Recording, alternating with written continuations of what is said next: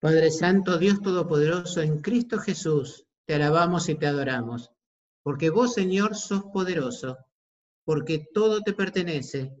Señor, trae ahora tu palabra a nuestra mente, corazón y a la boca de tu siervo, y háblanos vos, por tu gracia infinita, en Cristo Jesús. Amén.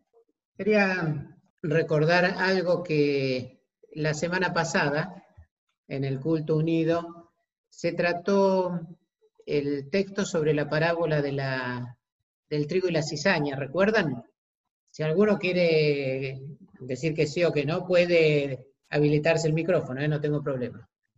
Me dejó pensando eso del trigo y la cizaña y quería hablar de esperanza, pero en la semana me empezó a venir recurrentemente algo a la cabeza y terminó de completarse durante la semana con un, un noticiero eh, que se encarga de conseguir cosas a aquellos que lo piden. No sé si lo vieron, eh, un nene pedía una computadora para poder estudiar y mucha gente se, se acercó con propuestas y una de las hermanas decía que no tenían agua eh, caliente porque están construyendo todavía. Y unos días después, eh, un señor eh, donó un calefón. No podía ir hasta ahí porque creo que la, familia esta es de, la zona de Bernal o por ese lado, y el que estaba donando era del oeste. Pero lo mandó y dice, sí, lo compré con, con la tarjeta 18 cuotas, porque yo tampoco estoy muy bien, pero así puedo ir pagándolo. Y me impactó y en ese momento me volví a acordar de este texto. La parábola de la cizaña y del trigo habla de que en un momento, cuando el Señor retorne, sus ángeles van a separar al trigo de la cizaña. Y esta parábola que leímos hoy, la de las ovejas y las cabras, junto con las parábolas de, de las diez jóvenes, ¿se acuerdan? Las de las lámparas y también la parábola de los talentos, de las monedas de oro, están todas enmarcadas en, el momento en que Jesús ya hizo la entrada triunfal y está dando sus últimas enseñanzas a todos, está hablando de una esperanza que tenemos hacia adelante, que es el reencuentro con el Señor, cuando Él vuelva. Esta, a veces eh, no predicamos mucho porque es bastante fuerte, porque nos toca, impacta esto de las cabras y las ovejas. ¿eh? Cuando escuchamos hablar del trigo y la cizaña, más de uno dice, bueno, yo estoy del lado del trigo, eh, no soy cizaña. Esta parábola es distinta, porque nos habla de una separación, pero también nos habla de lo que el Señor va a tener en cuenta cuando haga la separación. Y ahí se nos pone difícil. Se nos pone difícil porque nosotros sabemos que la salvación es por fe, que el Señor Jesucristo murió en la cruz y a todo aquel que en Él cree no lo echa afuera, sino que lo recibe como suyo. ¿Cómo encaja esta parábola en la cual se miden las cosas que hizo la gente?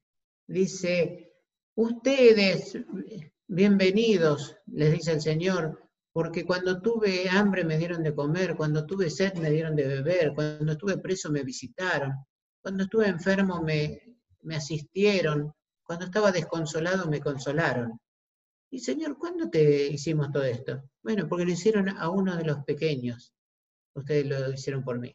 Y a los otros, apártense de mí, porque cuando estuve enfermo no me visitaron, cuando estuve preso no vinieron a verme. Sí, Señor, jamás te haría eso. ¿Cómo voy a dejar de visitarte? ¿Cómo voy a dejar de atenderte? Porque no lo hicieron a alguno de los más pequeños no me lo hicieron a mí. Eh, y sabemos que la salvación no es por obras. Pero lo que nos dice el Señor, que de alguna forma se tiene que notar que somos de Él. Si somos sus ovejas hoy, se tiene que notar.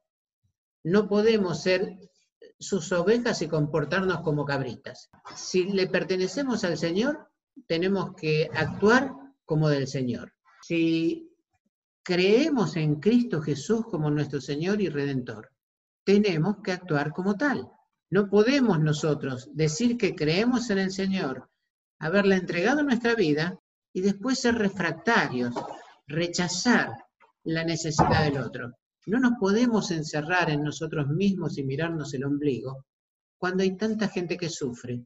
Esto siempre ha sido así, pero creo que hoy es mucho más marcado. En nuestro país no hemos visto una crisis como esta, en donde haya tanta gente que se queda sin trabajo, tanta gente que padece hambre, tanta gente que desde la época del 2001, creo. Pero a diferencia de, de este momento, en aquella época no se ponía en riesgo la salud.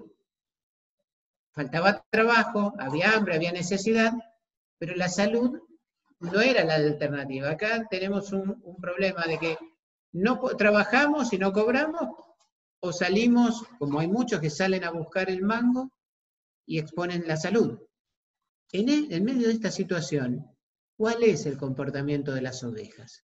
¿Qué pensamos nosotros que tenemos que hacer?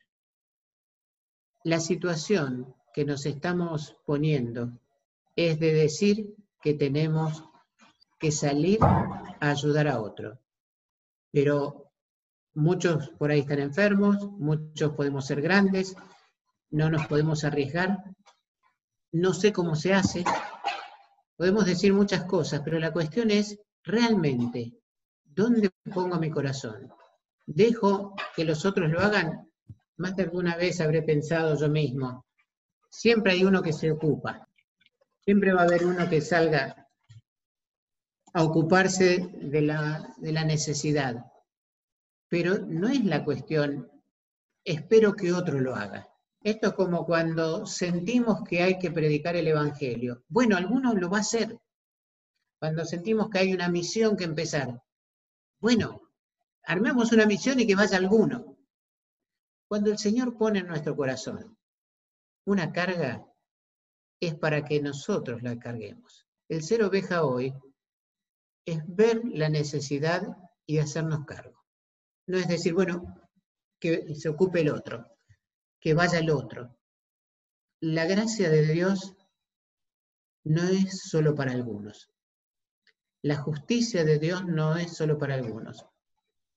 Hoy hubo, estuvimos presenciando el culto en Temple y no sé si algunos de ustedes tuvieron la oportunidad de, de escuchar la predicación. Bueno, eh, en un momento el pastor Marcos recordó a Salomón y ah, se acuerdan, seguro que todos se acuerdan, lo más eh, conocido de la sabiduría de Salomón, cómo se vio. ¿Se acuerdan de las dos mujeres con un chico? Pero estas cosas, él decía que nunca se lo habían enseñado así, tal cual dice el texto, eran dos prostitutas.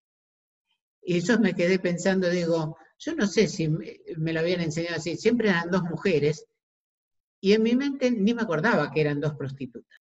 Eran dos prostitutas que vivían juntas y, tenían hijos chicos y, una aplastó con su cuerpo a la otra, al, al bebé, y entonces le robó el de la amiga. Entonces empezaron a pelear. La cuestión que Salomón, el rey más rico que hubo en Israel, recibió a las dos prostitutas y con la gracia de Dios y el entendimiento que Dios le había dado, aplicó la justicia correcta y la sabiduría de Dios llegó a esas dos mujeres.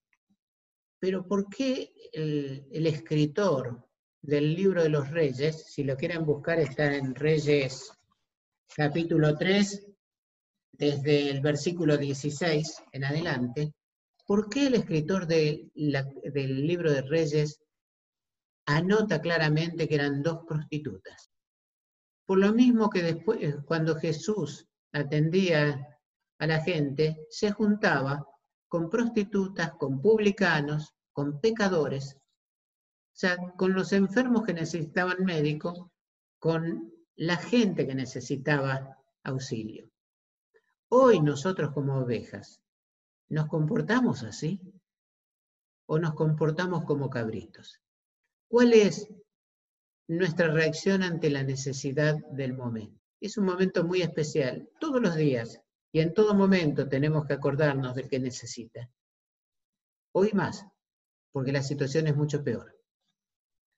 Cuando hay hambre, cuando hay falta de trabajo, cuando hay necesidad, evidentemente no tenemos una industria cada uno de nosotros como para darle trabajo a todos, no, no somos potentados y poderosos, pero aún así, en lo poco que tenemos, eh, el ejemplo que les daba de este, que me impactó muchísimo, el de este hombre que eh, trabaja en una industria, está ganando el 30% del sueldo porque están parados, y que él pueda decir, bueno, compré el calefón porque no puede ser que no tengan agua caliente y lo paga a 18 cuotas con su tarjeta.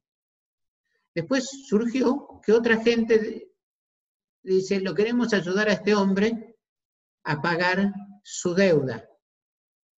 Hay muchas formas en que nos podemos sumar a ayudar a otros. Seguramente en el barrio de, Néstor y Charo hay mucha gente que pasa problemas porque no tiene trabajo, ¿no, Charo? Sí, pastor, la verdad que sí, perdieron mucho su laburo y bueno, y de alguna manera, pero gracias a Dios que al menos en las escuelas acá están repartiendo víveres y eso también alivian un poco. Y supongo que en Tristán Suárez también están las cosas difíciles, sobre todo eh, por ahí por el arroyo donde vive esta familia que no sé si siguió yendo, pero justo la última vez que fui allá a Tristán Suárez estaba, que la habíamos conocido en, en la iglesia de Escalada. Esa familia, por ejemplo, tiene mucha necesidad. Hay mucha gente con necesidad. Y podemos tener gente que nos rodea con necesidad. Algunos tenemos más suerte. En, nuestro barrio, bueno, hay mucha gente jubilada, entonces tiene su ingreso.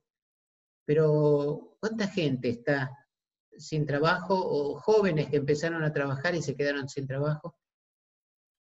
Y otros, eh, como Cintia, que por estar trabajando en el hospital tienen un montón de carga de trabajo, o, o Steven, que tiene que salir todos los días a trabajar, tienen mucha carga de trabajo y otra gente no. Es tiempo de que nosotros, como ovejas, seamos reflejos de nuestro pastor. No podemos ser del Señor y no reflejar la gracia del Señor a quienes nos rodean. Es tiempo que nuestro comportamiento sea semejante al de nuestro pastor. Hay un dicho que siempre aplicamos para los hijos, ¿no? De tal palo, tal astilla. Bueno, si nosotros somos hijos del Cordero de Dios, tenemos que ser como Él si Cristo dio su vida por nosotros, no podemos ser cerrados a la necesidad. No podemos mirar para otro lado cuando alguien no tiene para comer. Un vaso de agua, un plato de sopa, un paquete de fideos, un pullover que tenemos de más puede ser de, comida, de abrigo a quien te toca el timbre y necesita. Y si no puede llegar la gente a tocarte el timbre, de alguna forma tenemos que organizarnos y ayudar a otros. Sentía que teníamos que compartir esto, porque me, golpeó fuerte esa noticia y, recordar esta parábola. Hoy más que nunca, esta parábola nos presenta la realidad y nos dice, el Señor piensa así, el Señor piensa que tenés que moverte en ayudar a que tenés cerca. De alguna manera. Eh, y perdón por usar la palabra cerca, porque a veces no es cerca. De alguna manera tenemos que ayudar a que necesita, esté donde esté. ¿Eh? Porque si una persona que no sé si es creyente o no, tal vez es un, un gran creyente y lo hace por amor al Señor, y por ahí no, pero que una persona a más de 20 kilómetros más, porque de, la zona oeste a la zona sur hay unos cuantos kilómetros, pero por ahí 30 kilómetros, puede mandarle algo que era de necesidad, ¿cuánto más puede hacer la iglesia? ¿Cuánto más? Yo escuché que están eh, teniendo acción social y ayuda. Bueno, es posible que estén haciendo todo lo que pueden hacer, pero es bueno que nos acordemos que hoy es el día de ayudar al otro. Y que el Señor no espera escuchar eh, de nosotros excusas de por qué no pudimos ayudar. Lo que el Señor espera es que hagamos un gesto. Cuando le dice a estos, vengan a mí, ustedes que bienaventurados porque me atendieron, al reino que está preparado para ustedes desde antes de la fundación del mundo. Como reformados creemos que al Señor no se le escapan las cosas de las manos.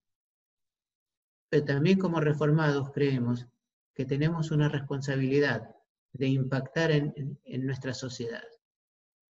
Es fácil quejarnos de que las cosas no están bien. A veces me enojo y digo, uy, si, si se hubiesen manejado mejor algunas cosas. ¿eh? Tendríamos que haber cerrado, eh, puesto los hoteles para los que venían de afuera, de que no nos llegue el virus. Pero como dicen los chicos, es lo que hay. La situación que vivimos hoy es la de hoy. Siempre con el diario del lunes es fácil criticar lo que se hizo mal o lo que se podría haber hecho distinto. Pero hoy la situación es esta. Hace cuatro meses que estamos en cuarentena, mucha gente se quedó sin trabajo, mucha gente no tiene que comer, mucha gente se ve afectada, hay muchísima gente que ya se ocupaba de comedores que uno dice, ¿cómo hacen para generar estos comedores gente pobre? Y siguen haciéndolo y muchos exponen su salud porque se cuidan con cosas muy precarias o no tienen con qué cuidarse y lo mismo se encargan de, del otro que necesita. Bueno, nosotros, las ovejas de Cristo, ¿qué hacemos? Es tiempo de, de reconocer la venida del Cordero se acerca, porque cada día estamos un día más cerca de la vuelta del Señor. No sabemos cuándo es, pero cada día está más cerca.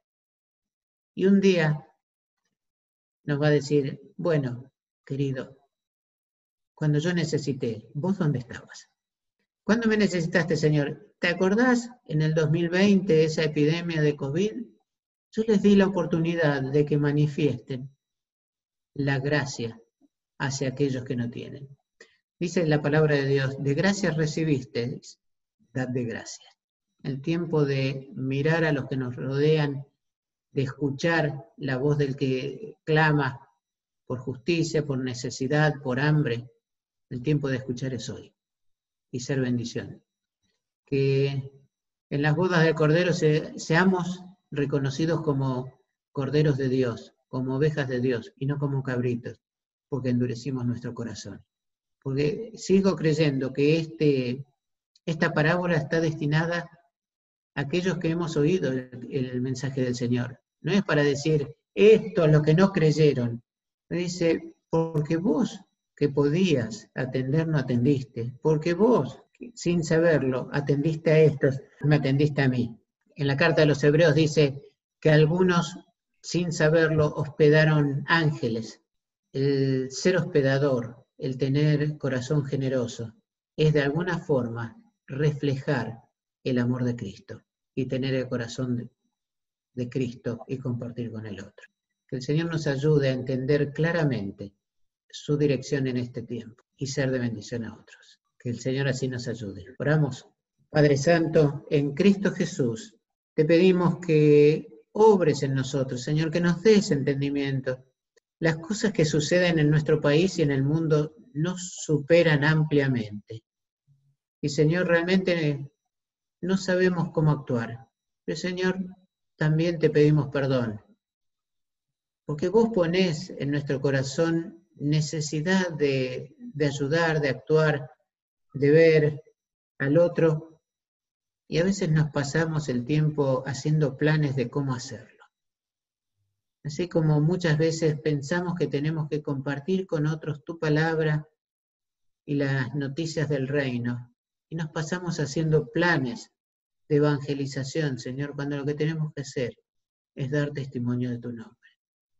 Señor, tanto el compartir tu palabra como compartir los bienes que nos das, que no se quede enredado en planes que hacemos y no ejecutamos. Señor, que sea natural de nosotros dar testimonio de tu nombre, de tu salvación y compartir de lo que tenemos con corazón generoso. Señor, no lo que nos sobra, sino lo que tenemos.